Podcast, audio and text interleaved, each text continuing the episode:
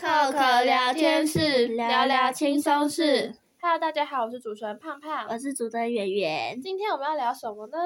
要聊喝咖啡聊是非。没错，因为上一集有说到，我们接下来剩下的三集呢，就是会做一个。算是系列主题吗？自己说，反正就是会上一集是介绍茶叶嘛，嗯、这一集就会想说，那就来介绍咖啡的一些小故事。嗯、那有人知道就是咖啡的起源是怎样吗？不知道，不知道。好，那我要讲，硬要互动。好，其实咖啡的起源有几种说法，那有其中一种说法呢是说，咖啡豆啊这个植物最早呢是起源在东非的。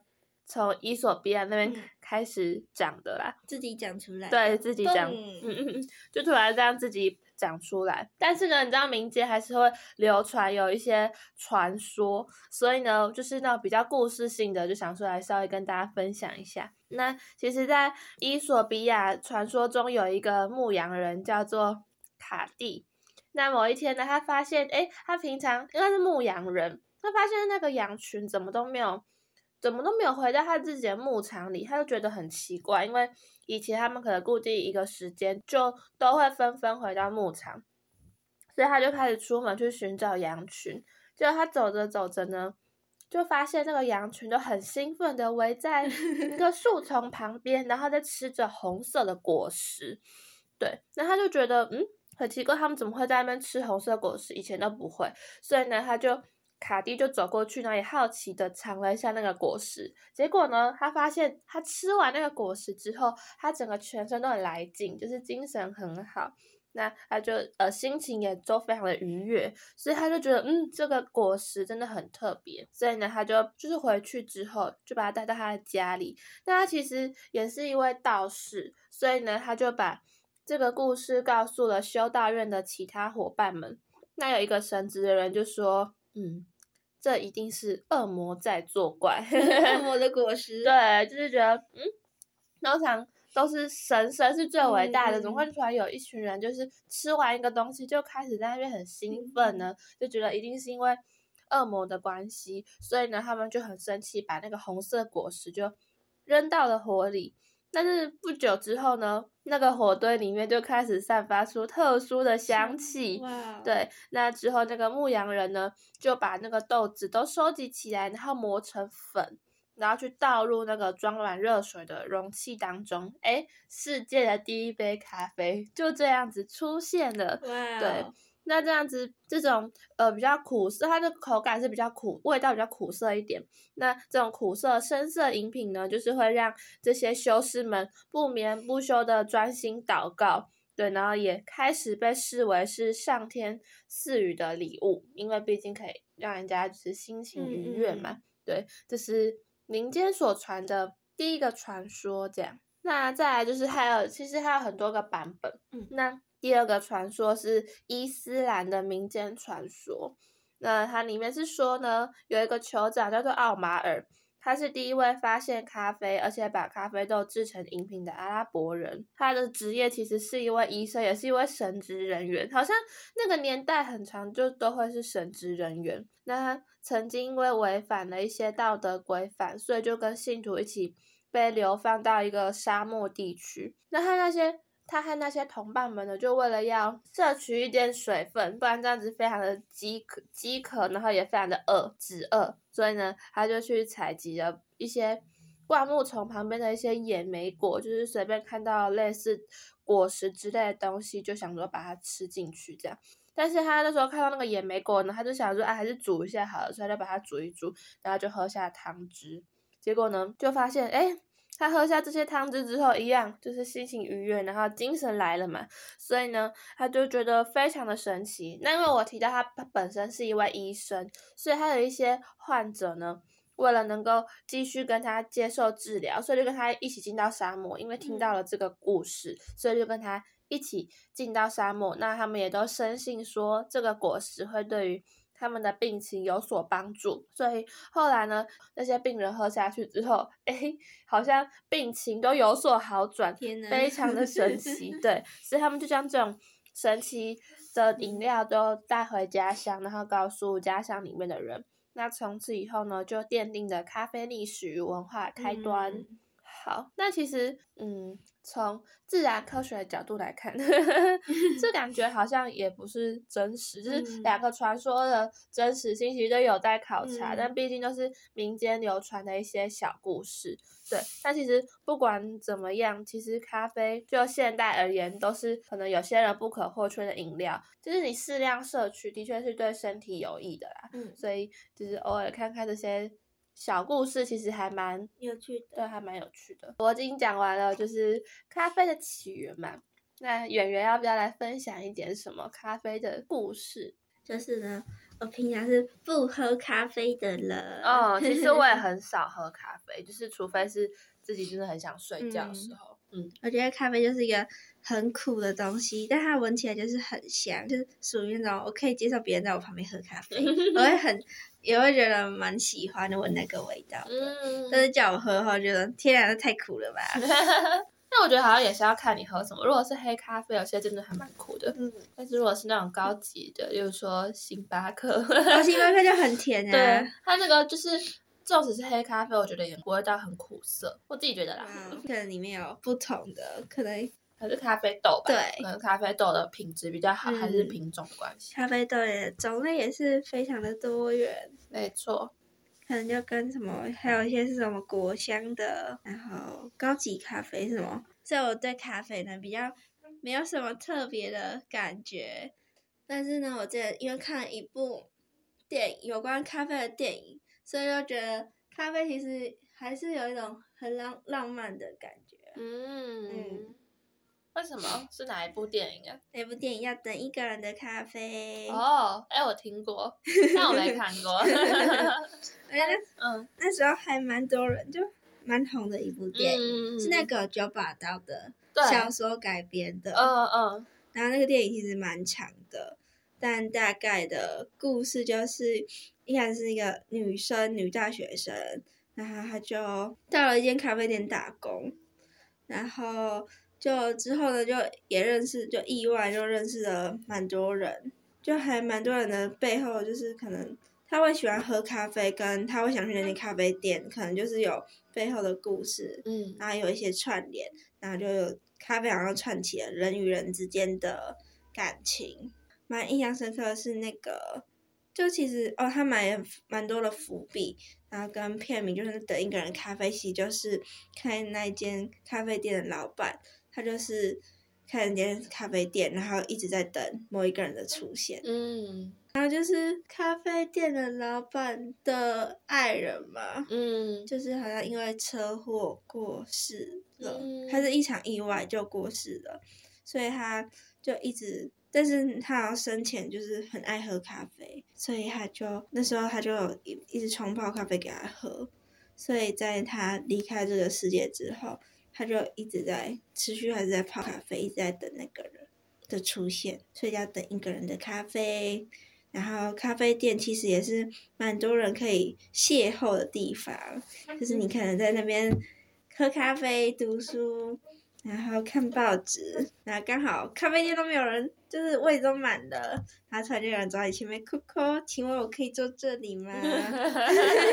你就开始谱出一段浪漫的爱情故事，你要去当编剧。咖啡厅是个很多人可以充分利用，而且很喜欢去的地方。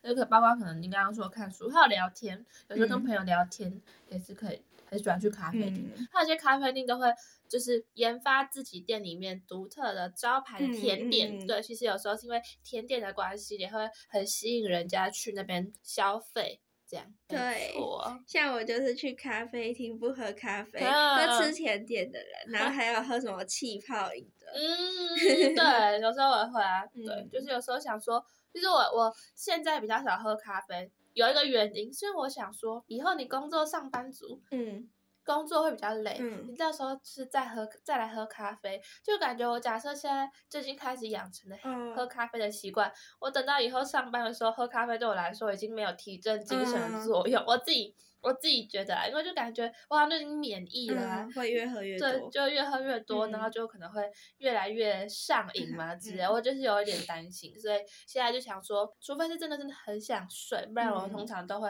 就是先让自己睡，没有啦，我们 就直接睡下去了我，我要先吃点什么别的什么薄荷糖之类，对，没错。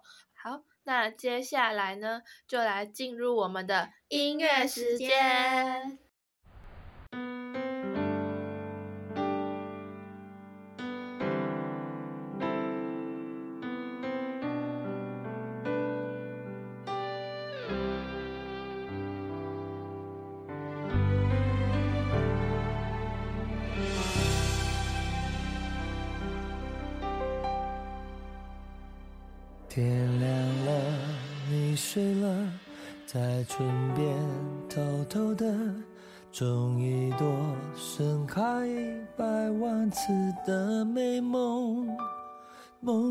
我想不起来爱上你的初衷，你用脚趾调皮提醒我，我安静，你啰嗦。我宠冒你爱狗，我们间没有一见钟情的借口。一杯咖啡过后，留下心动的线索，故事再度漂流在十字街头。想和你一起撑伞漫步雨中，默默牵手走过，你。却将伞抛在风中，拥抱雨和我。我们完全不同，却难以抗拒，说谎都很透证据，矛盾却美丽。你就是你，我才能是我，彼此都是彼此的缺口。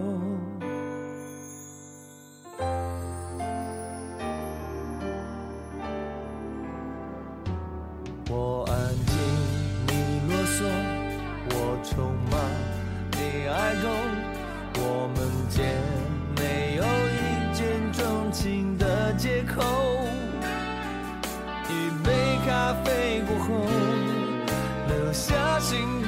线索，故事再度漂流在十字街头，想和你一起撑伞漫步雨中，默默牵手走过，你却将伞抛在风中，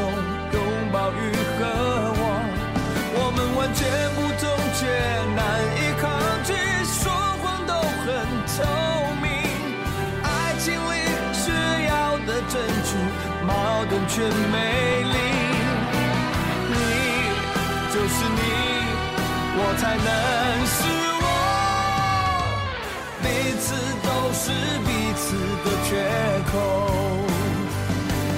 忽然间，手指勾到口袋里破洞，你的笑又在我耳边熟悉吹动。下战斗中，才走完你的星座，才懂寂寞是奢侈的感受。想和你一起撑伞，漫步雨中，默默牵手走过，你却将伞抛在风中，拥抱雨和我，我们完全不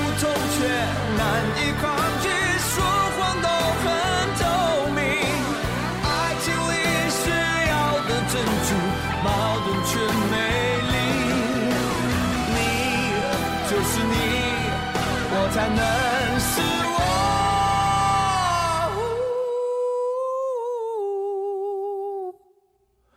彼此都是彼此的缺口。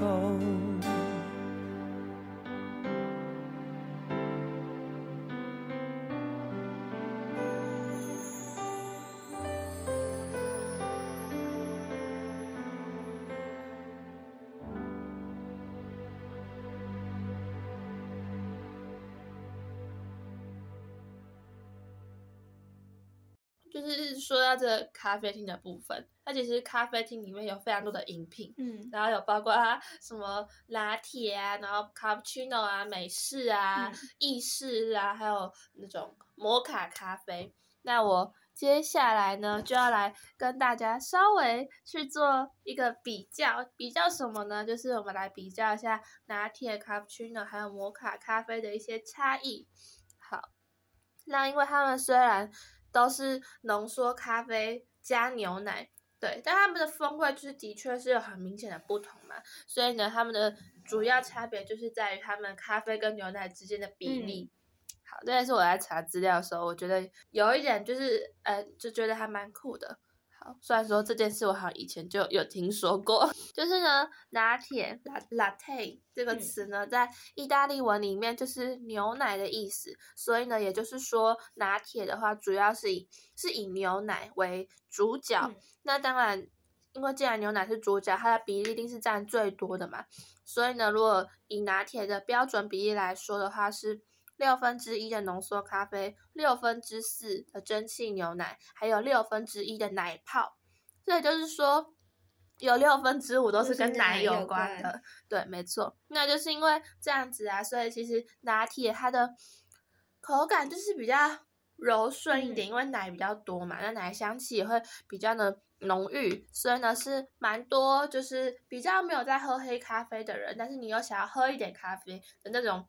入门款就是拿铁，对，而且很多人咖啡厅都会喜欢在那种拿铁上面去做一些拉花呈现，没错。那再来呢，第二个就是 cappuccino，cappuccino 的话就是以咖啡为主角，那它是二十世纪意大利人发明的一个做法。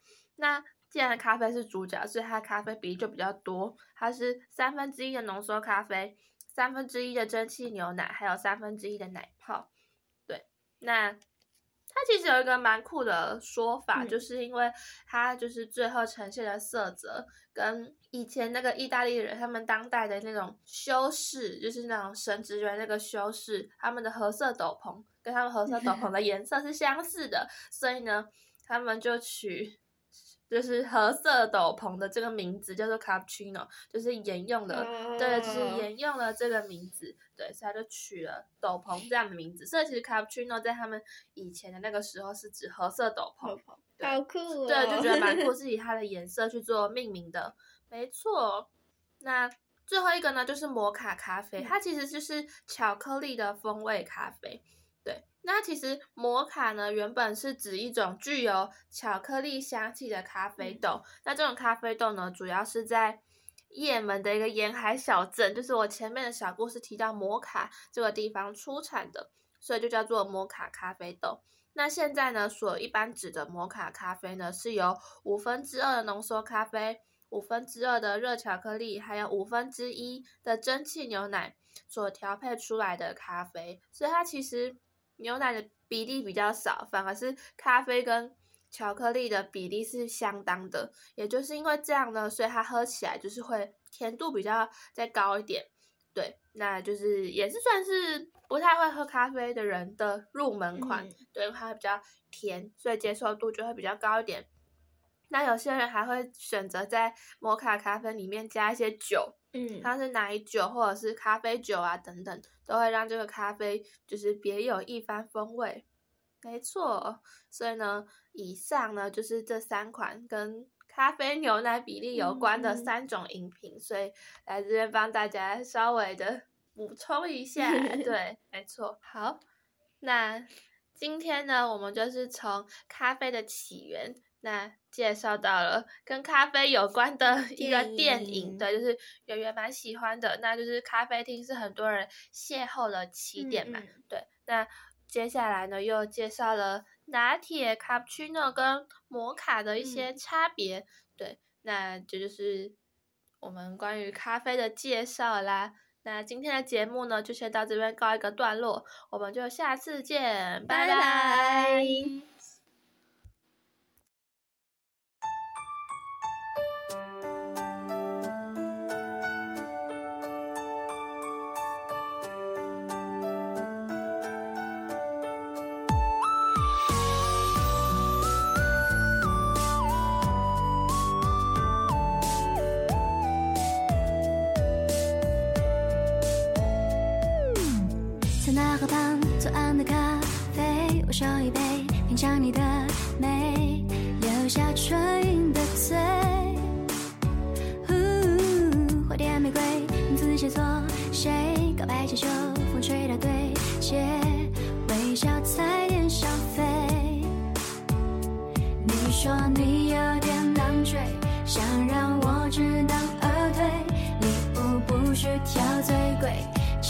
想写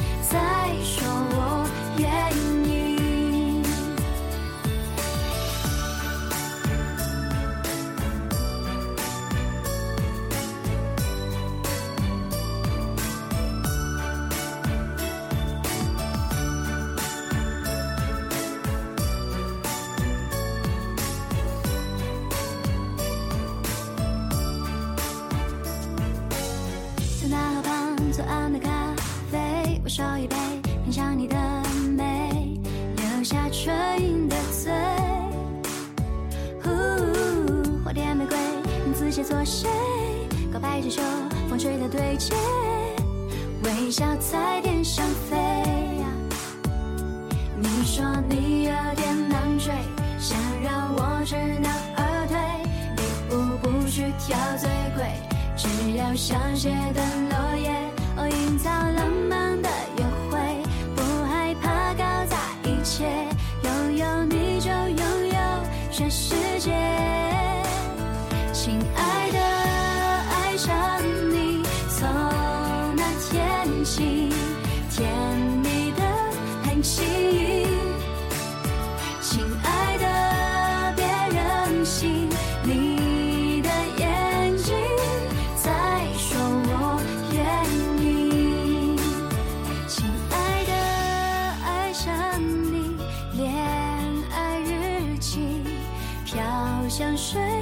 起，一整夜的梦境却。